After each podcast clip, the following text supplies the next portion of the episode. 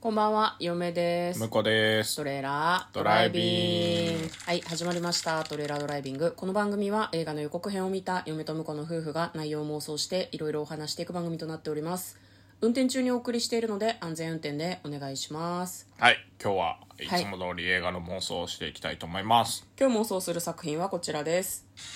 告白あるいは完璧な弁護2023年6月23日公開105分の作品となっております、はいこちらは韓国の映画で、えーサスペンススリラーですねサスペンススリラーはい、まずは予告編を復習して内容を妄想していきたいと思いますなんか密室があるんですね、でそこで男性が目を覚ますとですね人が死んでいて密室じゃん人死んでんじゃん、でそれが多分浮気相手不倫相手奥さん、なんか関係性の近い女性だったみたいでまあお前が殺したんだろうという話になりますよね密室だったわけだからで捕まってしまうんですけど弁護士の女性がつくんですねで弁護士の女性に言われるのあなたが本当のことを話したら無罪になるように尽力してあげますよだから本当のことを話しなさいって言われるのねなんかちょっと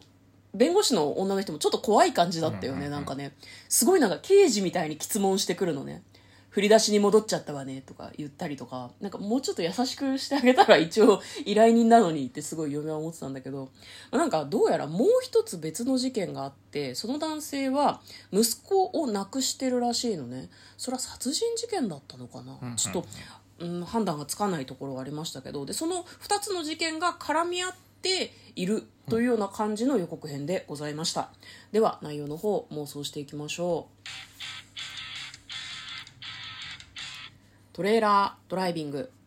殺人ではなくてなんか交通事故っぽい感じではあったけどね、もう一個の事件そうそうそう、ね息子さんが亡くなってるっていうのはねで密室で死んでたのは奥さんだったかしらね不倫相手だったのかな、不倫相手か、まあ、恋人か奥さんか分かんないけどうーん若い人だったねね、そうだよねまあだからなんとなんとなくこう先入観で不倫相手って思ったのかもしれないけど息子さんだって中学生高校生ぐらいの感あじだったのからね息子さんがいたのは多分あれっすよあの別な人っすよあ本当に、じゃああれは彼自身の事件ではないのまあ、だからそこに関連してる、だから事故を起こしたのが、うんあのその倒れてた人かもしれないしうんうんうんっていうことかもね、うんなるほどねまあ、もしくは事故の原因を作ったみたいうん複雑になりまして難しいですね、 なそうですねまあここはあれですねはいあの最近毎日コナンを読んでる私に任せていただきたいなとそんな効能ねえよコナンにや コナン見てると何いやだサスペンス作品の結末わかるとかい やないもうかあらゆるパターンやってますからコ本ナ当ンには。 分かったよ。今、向こうがね、みんなには見えないのにね、メガネを食いってやったからね、嫁はこう笑い出しそうでしたけ ど、見してもらおうか、お前の名推理を。 さあ、どうぞ。いや推理みはたいな気持ちですけど。まあそうね。でもなかなかコナンでもレアケースですね。まあ大体あの昔起こった事件がきっかけで、んあの、何、それの復讐のために、あの、き殺人計画を立てるみたいあーあなりのまがすよねコナンの伝統パターンなんですけど、これはでも、なんか数、数年前とかはいはい、ではないような気がしますね。うんも。もっと昔からってこといや、さも最近、まだだって息子さん探してるわけでしょその事故を。さ探してる犯人をいや、その、事故、事故っぽい、その第二の事件の、うん。父親は息子さんを探してるっていうかし死んでその犯人を追ってるのかもしれないけど、なんか探してるっぽかったんでまあそうね。なんか、彼の中でこう心のわだかまりあるっぽかったもんね。解決したと思ってないっていうでか。あとねちょっと聞いてて思ったけど、そのなんか何予告編見てる時は思わなかったんだけどさっきの嫁の回あの予告編紹介でちょっと思ったのが、んあそうだから弁護士は正直に話してら話してもらったら、んそれをそのまま正直にうん法廷で語るわけじゃないわけですよ。まあね、そうですそうよね。だよね。だから正直に聞いて、あんたがやったんだとしても無罪にしてあげるよっていうことなのかなと。うんまあそうなんじゃない、うんうんうんうんっていうのに、ちょっと、あ、なるほどなと思いまして。うん、だから、あの、本当にやったかどうか関係ないみたいな。あーでもわわかんない私でも本人は弁護されたことがないからで何もとも本言えんけ人どは、うん、あの、やってないって言い張ってるわけですよね。うんうんうんそうだから、実は、あの、過去に起こした事件を、うんその、もう一個の事件うんの方で重大なことをしていて、それを隠すために、うんあの今回の犯行も実はやってるんだけどやってないって言い張ってるのかもしれないしああそれは何もう犯人とされている密室にいた男性が両方の事件の犯人ってことあ両方の事件の犯人というか、えーっと過去の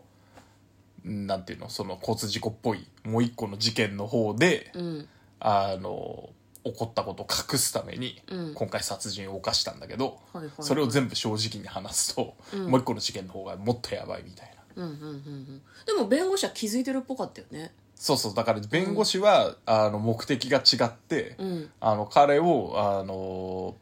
なんだろうなこっちの事件で無罪に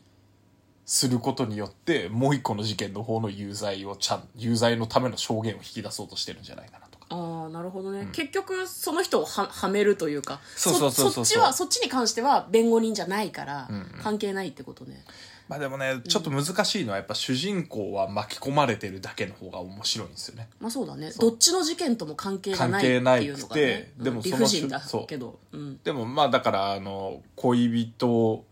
んとか、うんそういうところにおもんぱかることで証言が歪んでるんだけど、そこをなんていうのあの弁護士の方が整体師とか、カイロプラクティックの人みたいにこうゴツゴツゴツつって、うんあの強制していって、ん最終的には真実にたどり着けるんじゃないかななるほど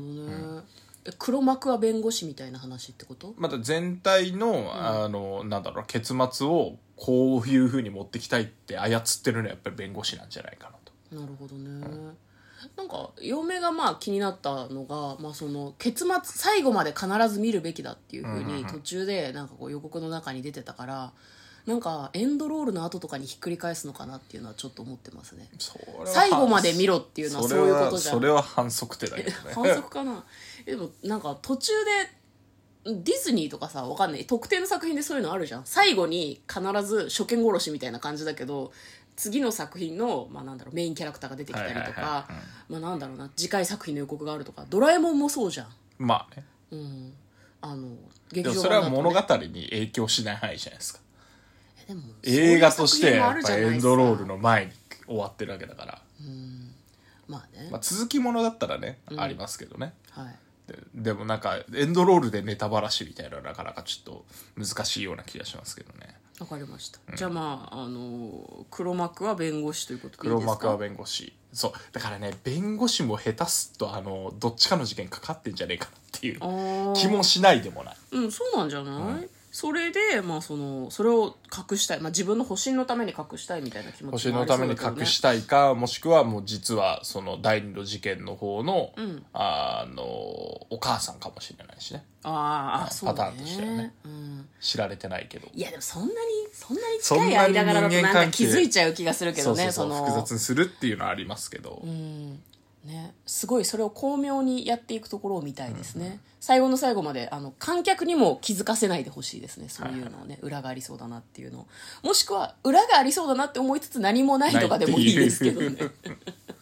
ねあの我々もちょっと騙されたいみたいな気持ちがありますはいということで、えー今日は映画の妄想をしてみました「告白あるいは完璧な弁護」という作品ですねはいということで嫁と向こうのトレーラードドライビングまったね